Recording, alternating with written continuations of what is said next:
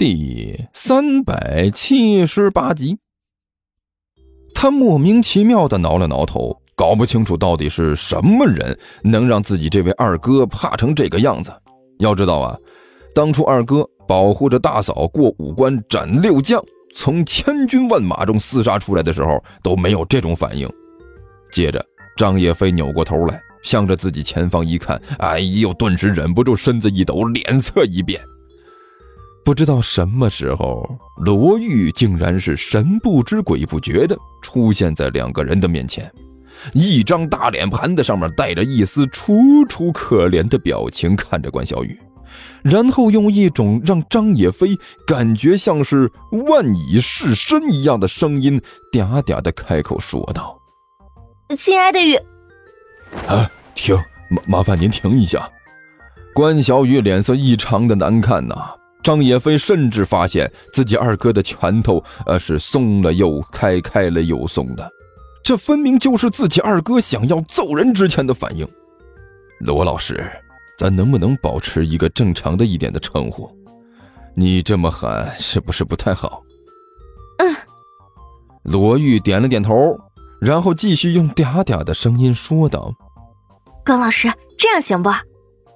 啊，行，这个还可以。这样听起来舒服多了。有什么事您就说吧。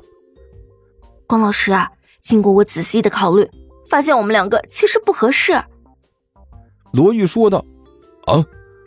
关小雨觉得自己的脑子似乎有点不太够用。不不合适什么？什么什么不合适？我们两个的这种关系不合适。罗玉低声说道。我去，难道你想再进一步？关小雨维持了上千年的红脸，眼看着是越来越白。我觉得你这么突然一下，是不是有点太仓促了？关老师，我理解你的心情。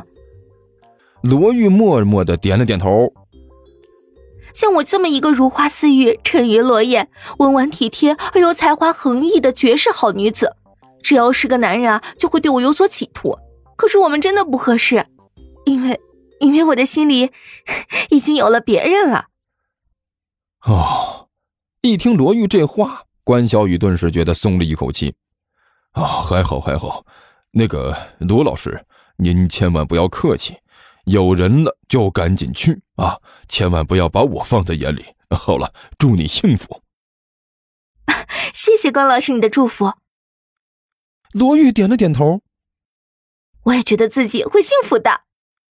说完之后，罗玉一转身走进了一边的实验室。哎呀，我的天！关小雨伸手擦拭了一下额头上的汗水。好家伙，应付起来比应付天兵天将复杂多了。那那个啥，一边的张野飞弱弱的开口问道：“二哥，这这是嫂子呀？嫂嫂嫂嫂嫂什么嫂子？”关小雨先是一愣，然后忍不住骂道。你哪只眼睛看到她像是嫂子了？二哥，我觉得你不用生气。”张叶飞干笑着说道，“ 我 我我知道您刚被嫂子甩了，这所以一肚子火气。不过俗话说得好，天涯何处无芳草，何必单恋一枝花。”这以二哥你这一表人才，想要找个嫂子，那不还是那那那嗯，怎么怎么怎么说？那还是什么难事吗？啊，呃，虽然二哥您的口味虽然略重了一点点啊，但是就因为您这口味重啊，所以嫂子这问题才好解决。呃，这样我这啊啊，不不对不对，张岳飞突然摇了摇头，低声嘀咕道：“不行啊。”难看的倒是有不少，可是难看的这么有特色的，这实在太少了。而而且刚才那劲儿啊，让我这浑身鸡皮疙瘩都起来了，尤其是那扭的那两下，看着都觉得胃不舒服。三弟，关小雨面无表情的看着张野飞，哎，二二哥，您您有何吩咐？张野飞笑眯眯的问道。三弟，如果你再胡说八道，污蔑你二哥我，休怪我不顾兄弟情面。我以青龙偃月刀砍死你，信不？啊，二二哥，不不就是嫂子把你甩了吗？多大点事儿啊！您您放心，兄弟我一定给您找个更好的，保证满足您的重口味我真弄死你，信不？什么和什么呀？我堂堂一个武圣人、神仙，我像是有那么重口味的人吗？那谁知道呢？张野飞两手一摊，眨了眨眼睛。您当了那么多年神仙，谁知道口味是不是有什么变化？两个人正在这斗嘴呢，一边的实验室门一开，徐主任从里面探出半个身子来。啊，天师，您您怎么还不进来呢？徐主任有点着急的问道。啊，就等您了。啊，不必着急。张野飞微微一笑，轻轻的摇了摇头。徐主任呐，靠着这个靠着急是办不成事情的。这实验室里闹了妖精啊，说不定呢就是外面的格局出了问题。我正在这里仔细观察周围的格局啊，看看有什么不妥之处。哎呀，天师，您可真的是高人，果然也只有高人才能注意到这些细节问题呀。徐主任大加赞赏的一挑大拇指。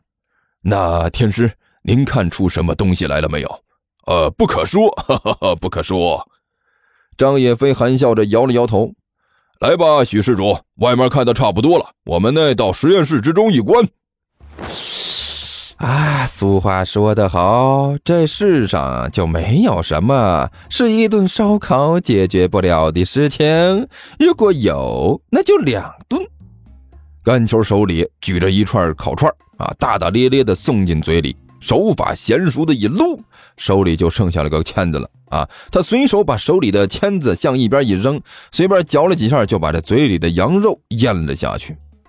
嗯，不错，这家羊肉还是不错的，能吃出来啊，味道是比较正宗的。是是吗？李双强颜欢笑，看着干球几个人，恨不得一口把他们咬死。这几个货实在是太能吃了。甘球、尼采、刘阿八，再加上一个万晨，四个人呢，就像是饿死鬼投胎一样啊！看到烤串就不要命了，一个劲儿的往嘴里塞呀。看到这一幕，李双的心里都在滴血。虽然他和那几个女生都不是什么太穷的人啊，大家凑点零花钱请甘球几个人吃顿烧烤，倒也是能支付得起。但是这么吃的话，李双都已经开始盘算自己口袋里的钱够不够这几位胡吃海塞的了。嗯，这肉的味道不错。尼才随手把一根签子扔到了一边。嗯，可惜呀，就是没个臭豆腐，连臭豆腐都没有，美中不足啊。不错啦，就这些就挺好啦。万晨笑吟吟地说了一句，慢条斯理地把手里的竹签子扔到了一边。别看他这一举一动都很优雅淡然啊，但是吃起来的速度可是一点都不慢。他面前堆着的这个竹签几乎都要化成一座小山了。